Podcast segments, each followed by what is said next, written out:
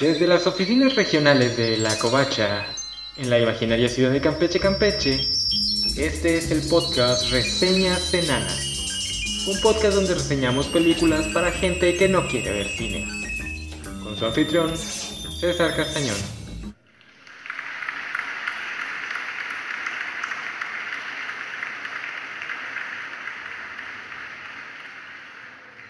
Nunca me he considerado fan del género de terror, o más bien jamás me he identificado con las personas que se dicen fans del género de terror. En general, son personas, en mi opinión, que tienden a tener gustos completamente opuestos a los míos y aprecian las historias de terror por razones completamente alienígenas a mis propios gustos. Mi postura respecto a este tema se entiende mejor si, como Jenny Nicholson, la youtuber, diferenciamos entre scary, cosas que nos asustan, y spooky, cosas que crean esa sensación de que algo no natural está ocurriendo. Ejemplo, un asesino serial llegando a una casa a torturar a una familia es espeluznante, terrorífico e incómodo. Y es algo que a mí no me interesa ver en una historia de ficción porque lo puedo ver, leer en el diario o en alguna nota periodística. Spooky, por otro lado, son los vampiros, los hombres lobo, las momias, los fantasmas, y bueno, todo eso me interesa muchísimo. Esto hace que, aunque no soy fan de las historias de terror y no creo en cosas sobrenaturales, me clavo mucho leyendo y buscando información sobre estos temas. Y en los últimos años me he interesado muchísimo en cómo este tipo de historias casi siempre son analogías de nuestra sociedad. Por ejemplo, tomemos a las dos criaturas más famosas de las últimas décadas, los zombies y los vampiros. Ambas son analogías del comportamiento social. Los vampiros pueden ser analogías de la otredad que viene a pervertir a nuestras juventudes, especialmente a nuestras doncellas, con todo su aire europeo e intelectual. Por eso, generalmente los vampiros tienden a ser ingleses si los escribe un gringo y europeos orientales si los escribe un, un británico. Los vampiros también pueden ser analogías de la sexualidad y eso incluye a las agresiones sexuales. Los zombies, por otra parte, en un tiempo atrás fueron una analogía de izquierda en donde las personas inteligentes tenían que enfrentarse a hordas no pensantes que solo querían consumir, ya saben, en esta sociedad de consumo. Pero gracias a The Walking Dead se han vuelto el sueño húmedo de todo Trumper, ya saben, matar hordas de gente, ya sean inmigrantes, gays, etcétera, con sus pistolas y sus carros que aún tienen gasolina para salvar a la civilización occidental. Pero obviamente cuando hablamos de mensajes y analogías, la intención del autor solo es la mitad de la ecuación, igual o a veces menos importante que lo que los espectadores quieren entender. El ejemplo clásico es Mary Wollstonecraft Shelley escribiendo una historia sobre hombres siendo ojetes sin responsabilidad y el resto del mundo pasando los siguientes 200 años pensando que realmente era una historia sobre el miedo a la ciencia. Algo similar le pasó a la película de esta semana, Jennifer's Body, una película dirigida por Karin Kusama, pero más famosamente escrita por Diablo Cody, quien venía del éxito que le dejó Juno, y que en esta ocasión va a hablar de la vida de las jovencitas preparatorianas a través de una historia de terror en los suburbios de un pueblo campirano gringo. Por desgracia, al igual que le pasara a Mary Shelley, mmm, me pregunto qué tendrán en común estos dos escritores. El mundo estaba listo para malentender por completo su obra y Jennifer Body fue vilipediada ad nauseam. En nada ayudó que esta película tuviera el star power de Megan Fox, que en el 2009 el CGI colectivo ya había decidido que era una pésima actriz que debía su fama únicamente a su belleza, y ya saben, no hay nada que enoje más a los hombres que una mujer bonita que no se comporte de forma sumisa. Por suerte para todos los involucrados, los años han sido magnánimos con la cinta, que ha creado un amplio following convirtiéndose en uno de esos flops de taquilla que logra convertirse en una obra amada por un nicho del público, un nicho que en este caso contiene a partes de la comunidad LGBT y del feminismo. Pero, ¿tienen razón? La reseña.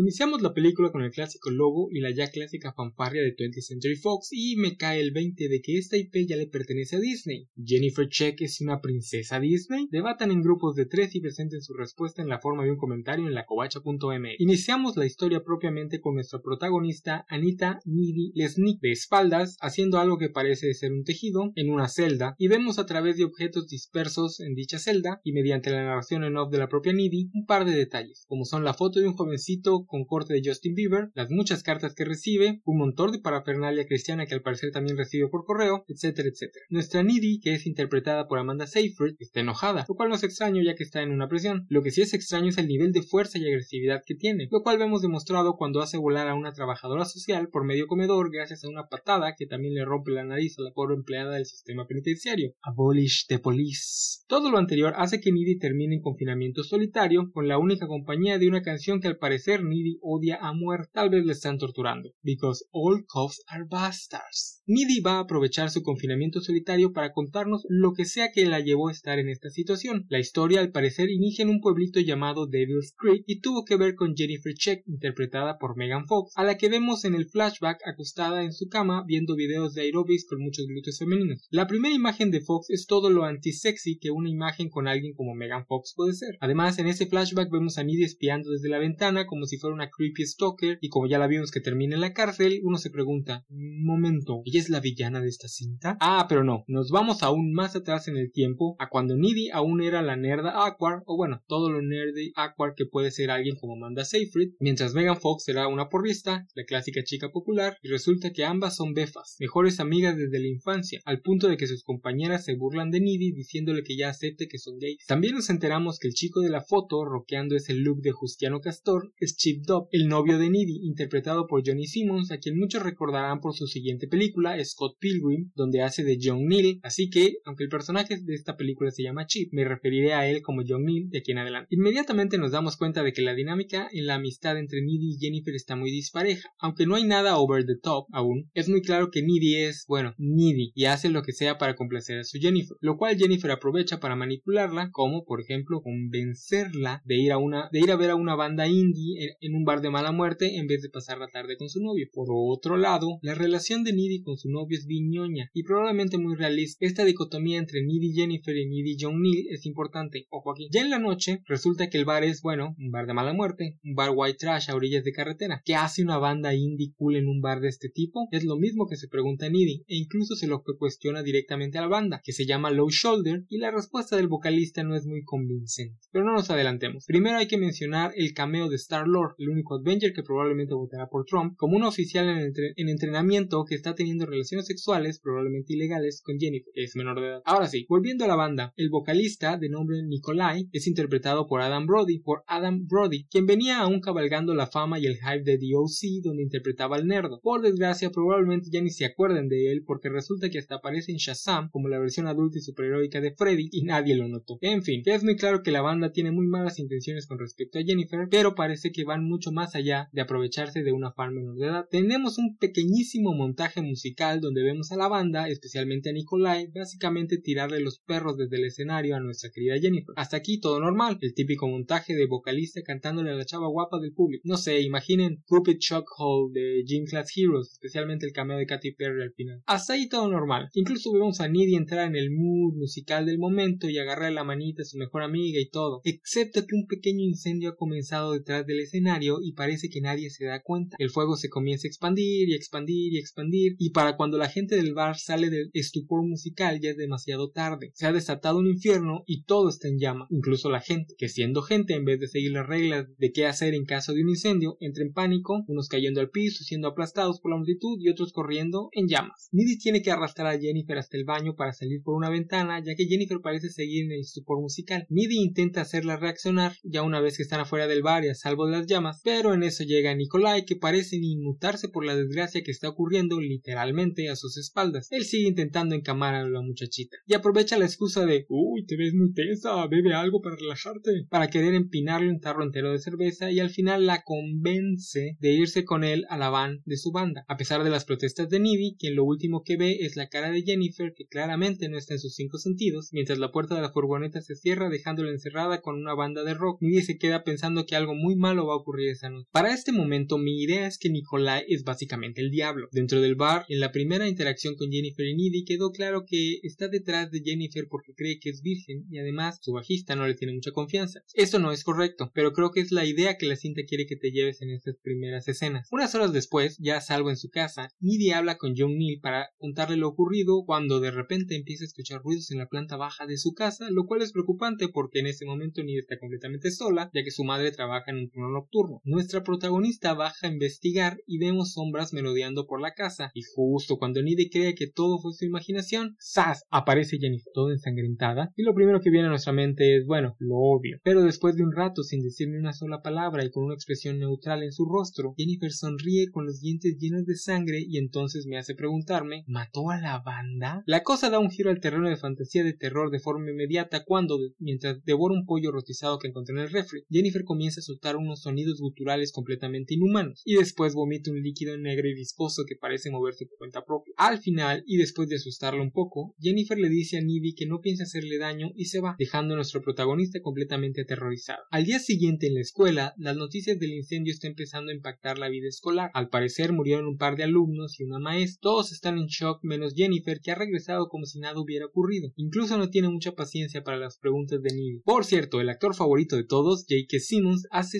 una aparición como el maestro que intenta conectar con los alumnos. También tengo que mencionar porque aparecerá más adelante en una escena importante al chico gótico, o más bien al líder de los chicos góticos, interpretado por Kyle Galler, que en los 2000 aparecía en todas las series imaginables, de hecho lo reconozco por eso, pero nunca tuvo ningún papel muy estelar y en IMDB me dicen que su el papel más icónico fue el de Bart Allen en Smallville, pero yo ni siquiera me acordaba que él era Bart Allen en Smallville. Pero bueno, es el momento de comenzar la matazón. Jennifer decide que su primera víctima, en cámara, será el linebacker que llora a lágrima tendida la muerte de su amigo. Por cierto, pudos para la película de poner a un personaje como este, el típico Jock, llorando por un amigo varón, sin hacer ni un solo comentario o chiste de que, que dude de su heterosexualidad. Pero bueno, Jennifer lo convence de irse con él a un claro del bosque para hacer el delicioso, a lo que el muchacho accede sin mucho problema, muy comprensible. Pero cuando el claro del bosque comienza a, a llenarse de un montón de animales como si de una película de Disney se tratara, Jennifer sí es una princesa Disney, comienza a tener sus dudas. Sin embargo, para ese momento ya es demasiado tarde y no puede escapar de las garras de Jennifer. A lo lejos, en el estacionamiento para maestros, J.K. Simmons escucha los gritos del muchacho y al principio piensa que simplemente se está desahogando, pero por si las dudas decide ir a investigar y lo que encuentra es el cadáver destrozado del futbolista. En su casa, Nidhi está haciéndole el desayuno tardío a su madre mientras escucha en la radio que la banda indie de repente se ha hecho mega famosa gracias al incendio. La banda, especialmente Nikolai, está pretendiendo que intentaron salvar muchas vidas y le dedicaron su nuevo sencillo a las víctimas y a la tragedia, una canción que nosotros ya pudimos escuchar al inicio de la cinta en la cárcel. Volvemos a la escena del crimen y vemos que los peritos y la policía están sacando el cadáver. También vemos las reacciones del padre del muchacho y de la madre. La madre se rompe en llanto y el padre amenaza a un ficticio asesino que él cree es hombre con cortarle los testículos en venganza por lo que le hizo su hijo. En esta segunda tragedia, al hilo, la prepa se sumerge aún más en la depresión colectiva, excepto Jennifer, que sigue yendo por la vida como si fuera la eterna prom queen. La canción Through the Trees de la banda ficticia de la película se ha vuelto un himno para los jóvenes del pueblo y la cantan en los velorios en honor al Jock y a las víctimas del incendio. El pueblo se ha vuelto famoso en las noticias nacionales de Estados Unidos y la banda ha decidido magnánimamente otorgar el 3% de lo que el sencillo recaude. Todos están felices por eso, menos Nidhi, que sabe que la banda está lucrando con la tragedia que ellos mismos causaron. Pero la vida sigue, y el chico gótico invita a Jennifer a una cita romántica, a la que ella obviamente no, hace, no accede, pero cuando Nidhi le deja saber que el chico gótico le parece cute, cambia de opinión y la acepta. Aquí quiero hacer notar que la historia juega bastante bien con los clichés adolescentes. Jennifer parece salida de Mean Girls o Clueless, mientras el resto de personajes, si bien caen en ciertos estereotipos, son menos caricaturescos de lo que la más media gringa nos tiene acostumbrados. O sea, Jennifer es una caricatura de la Mean Gear en un entorno de adolescentes más realistas, lo que hace ver su actitud como inhumana, inhumana en el sentido sobrenatural. Bueno, mientras Jennifer y el gótico se preparan para su cita, John Neal y Needy se preparan también para una velada romántica, una velada sexosa. Lo que sigue es un par de escenas entrelazadas en la que vemos al chico gótico ir a la casa de Jennifer mientras John y Needy hacen el chacachaca. Nuevamente, la historia juega mucho con los clichés y, la, y con deconstruirlos. La escena de sexo es bastante larga y es la cosa más awkward y nerdy posible. A pesar de que los dos actores son los típicos galanes de Hollywood, especialmente Seyfried, y bien podrían haber hecho una escena uber pasional, la película nos presenta todo el acto y el previo al acto de la forma más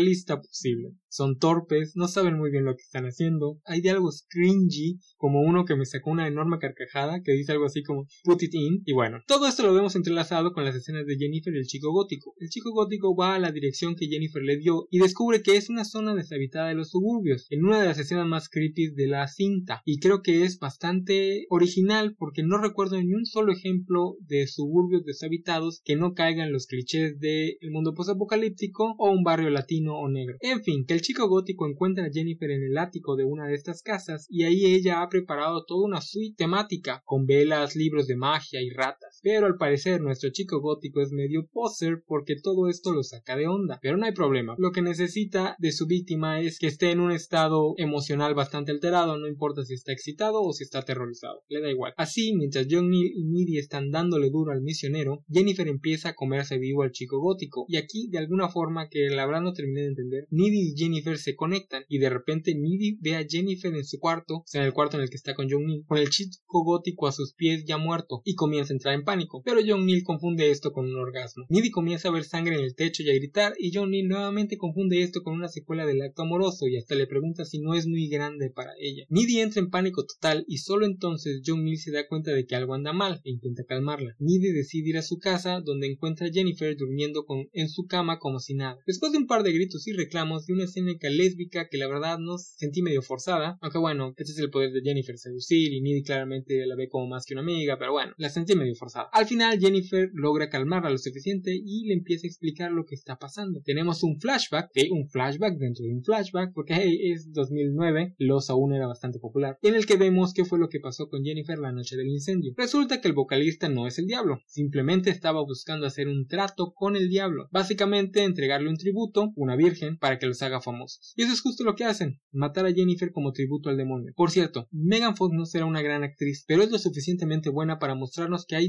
diferencias entre la Jennifer pre-ritual y la Jennifer post-ritual, o sea, la Jennifer humana y la Jennifer demoníaca, de forma sutil, nada demasiado obvio. Jennifer no sabe qué fue lo que pasó después de que la cuchillaran, lo cual la banda hizo mientras cantaba por alguna extraña razón. De hecho, ella cree que no murió. Lo que sí sabe es que cuando despertó lo hizo con un hambre horrenda que no pudo saciar con los animales del bosque y fue hasta que encontró a uno de sus compañeros, una de las supuestas víctimas del incendio, y lo mata y se lo come que se da cuenta que tiene que consumir carne humana para mantenerse viva y bella. Nidhi, horrorizada, le pide a su mejor amiga de toda la vida, por la que obviamente siente algo más que más profundo que simple amistad, que se vaya de su casa, lo cual Jennifer tranquilamente accede. Al parecer Jennifer está tan interesada en mantener la relación con Nidhi como la misma Nidhi. En la siguiente escena vemos el funeral del chico gótico y sus amigos góticos comienzan a decir un montón de sandeces de cómo ahora el muchacho está feliz en las dimensiones oscuras o algo así, hasta que su madre los manda a callar y les dice que su hijo quedó hecho lasaña, que no hay nada feliz en eso y que seguramente sufrió muchísimo, que ellos no saben nada del sufrimiento, lo cual me parece que dejen claro que Diablo Cody no respeta mucho a las bandas que encabezaron el movimiento emo y me hace preguntarme si Nikolai y Low Shoulder no son una puya velada contra alguna banda de la época. Unos días después, tras otra tragedia, parece que la actitud colectiva de los jóvenes es un confortable aturdimiento, como si hubiera un límite a la cantidad de tragedias que puedes procesar. Midi, por su parte, ha decidido ir a la biblioteca a investigar, porque esto es el 2009 y la idea de poner una investigación en pantalla que solo requiera surfear en la red aún no era cool. Aún no teníamos a nuestro Batman detective investigador que nada más se siente en una computadora. En fin, Midi descubre en la sección de lo oculto de la biblioteca de la escuela, o como dice su novio, hay una sección de lo oculto en la biblioteca de la escuela. Ahí descubre que Jennifer es un sucubo y que si un sacrificio a Satanás sale mal, como por ejemplo sacrificar a una persona que no es virgen, un demonio puede poseer el cuerpo y que para detenerla hay que clavarle un cuchillo en el corazón. Ya saben, la kriptonita de los demonios. Y bueno, de los humanos también, porque nadie sobrevive una cuchillada en el corazón. Por alguna razón, Needy supone que el prom, que ya está en puertas, será como un buffet para Jennifer, lo cual intenta explicarle a su novio que no le cree nada. Así que Needy decide cortar con él para mantenerlo a salvo, razonando, aquí sí correctamente, que mientras esté ligado a Needy, esto lo pone en peligro. La noche del prom ha llegado y todos se alistan para asistir, incluso John Neal, que técnicamente irá sin pareja, quien decide ir caminando hasta la escuela cruzando el parque del pueblo y justo ahí lo encuentra Jennifer. Needy por su parte está en el prom tratando de cachar a Jennifer en el acto de cacería, pero lo único que cacha es la aparición especial de Low Shoulder, que ha decidido hacer un acto de caridad presentándose en el baile escolar. En serio, la banda está ordeñando la tragedia del pueblo lo más que puede. Jennifer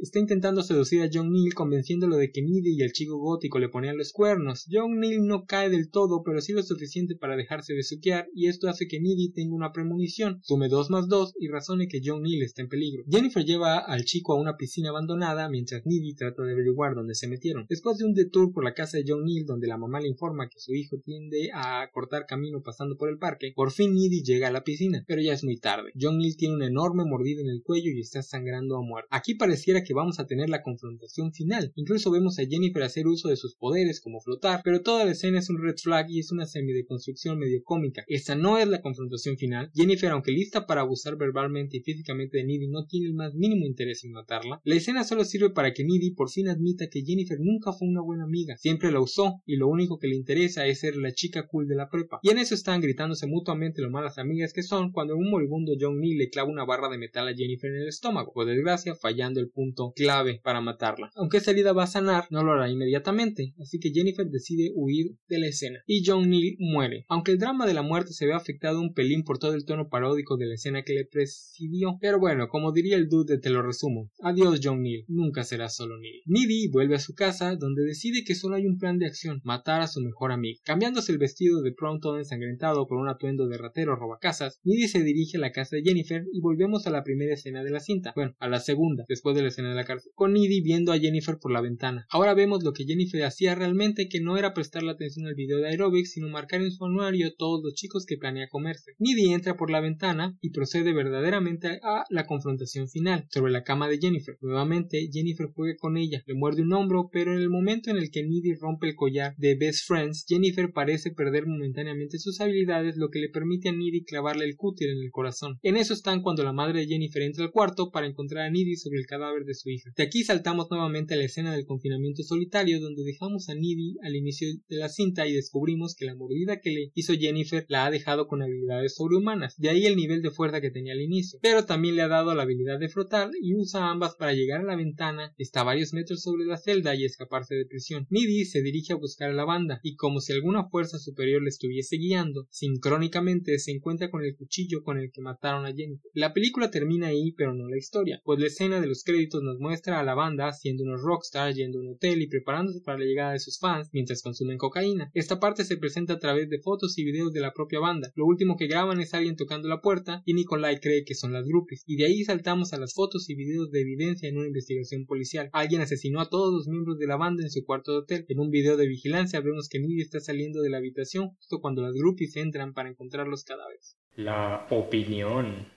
Esta es una buena película, pero es aún una mejor historia. Déjenme explicar. La película es buena, sin embargo tiene un par de carencias y errores que me impiden alabarla sin sentirme hipócrita o sin sentir que estoy sobrecompensando. Ciertamente no es la película que se ha vendido durante estos 10 años, no es el churro idiota que solo intenta engañar al público con promesas de ver a Megan Fox desnuda. Es una gran historia, pero tiene un par de detalles que me quitan la posibilidad de decir que es casi perfecta. Para mí el error más grave es el uso del soundtrack. Las canciones son muy buenas, pero en ciertas escenas, como en la escena en donde vemos al Jock parado en el campo de juego, el soundtrack nos receta una canción tipo Slipknot a todo volumen que es súper invasiva, y como esta escena hay varias, lo cual es bastante molesto. Entiendo la intención, la historia quiere usar la música como los adolescentes usan la música, como todos la usamos en alguna etapa de nuestras vidas, el vehículo para expresarnos, pero creo que les faltó un poquito de tacto en un par de escenas con respecto al volumen de las canciones. Como digo, la música es buena, especialmente las canciones hechas específicamente para la película, que creo que fueron realizadas por Courtney Love, que son un destilado del estilo emo, del estilo emo que era tan popular en esa época, entre el 2008 y 2009. Es nada más que la película se pasa la mano con el volumen y las vuelve un poquito incómodas. El segundo gran problema es que si bien la película es buena y la gente que se la pasó reseñándola como si fuera la peor película que habían visto en su vida, lo hacían en una posición, admitámoslo, muy machista, porque en el 2009 era súper cool burlarse de la falta de talento de Megan Fox y de todas esas IP que se atrevían a intentar venderle al público femenino blockbusters. Recordemos que durante las mismas fechas Twilight estaba de moda y toda la gente de internet creía que era su deber humillar a las adolescentes por atreverse a tener productos de consumo propios. Pero la verdad es difícil que esta cinta hubiera podido pegar incluso si quitamos toda la misoginia detrás de las críticas. Es una película de nicho, por diseño. Al igual que Scott Pilgrim, que se estrenaría un año después, es demasiado cómica para ser una película de terror, demasiado gory para ser una comedia, pero no aborda los temas lo suficientemente adultos para hacerla una película de high horror, como no sé, The Witch, por ejemplo. La, película está atrapada en un nicho específico, y eso es exactamente lo que la historia quiere hacer. La historia no quiere llegar a todo el público, ni hablarle a todo el público. Es muy obvio que esta historia va dirigida a adolescentes femeninas y a quienes se identifican con ellas. La historia, creo yo, es muy buena, muy muy buena, especialmente si entendemos el tema que quiere tratar, o los temas porque hay más de uno. Pero el principal para mí sería bueno, el que está en el título, el cuerpo femenino usado como objeto y propiedad social. No me voy a meter a hablar mucho de este tema porque pues hombres es género, pero me gustó mucho la analogía de cómo Jennifer se vuelve un monstruo después de ser victimizada por la banda de rock. Es casi como si nos quisiera hablar de cómo la sociedad usa a las jovencitas como objetos sexuales, pero las castiga si se atreven a tomar control de dicha sexualidad. Aún así, la película es buena. Tiene pequeños detalles que me parecen un gran uso del lenguaje visual, como por ejemplo el uso del maquillaje. En las primeras escenas Amanda Seyfried se ve bastante más madura, como probablemente lo era actuando de adolescente ya en sus 20 y mucho más guapa. en un sentido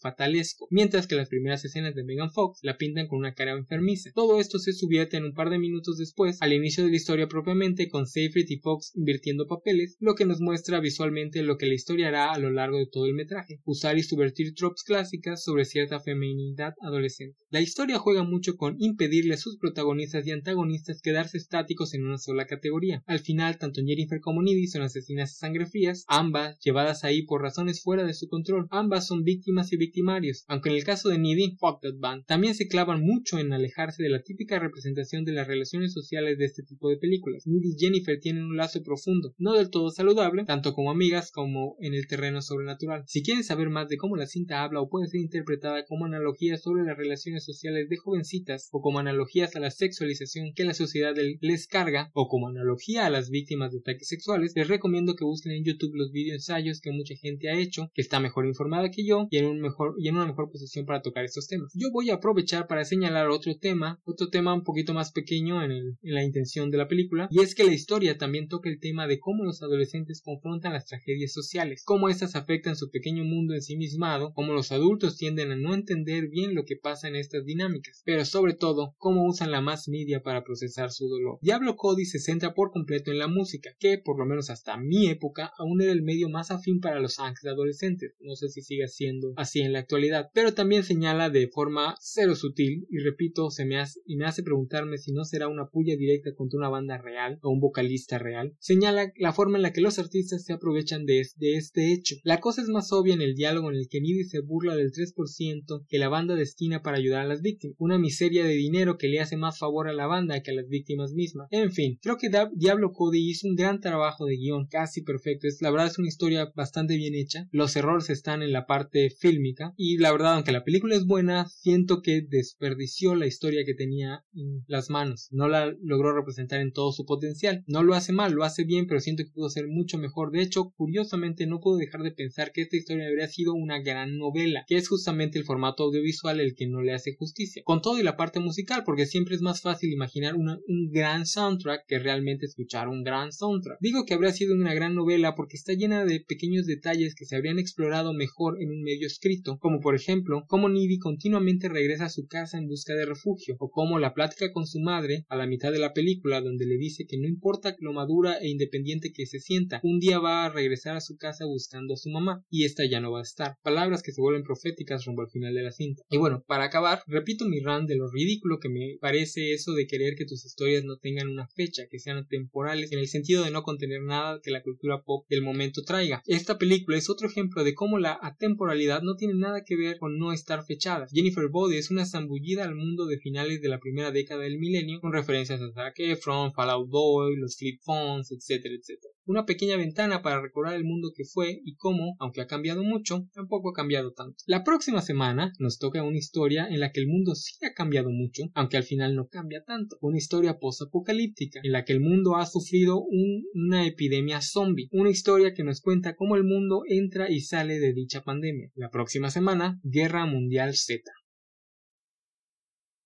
Esta fue una producción de La Covacha, una página dedicada a los cómics, los videojuegos, las novelas, las películas y todo lo relacionado con la cultura geek.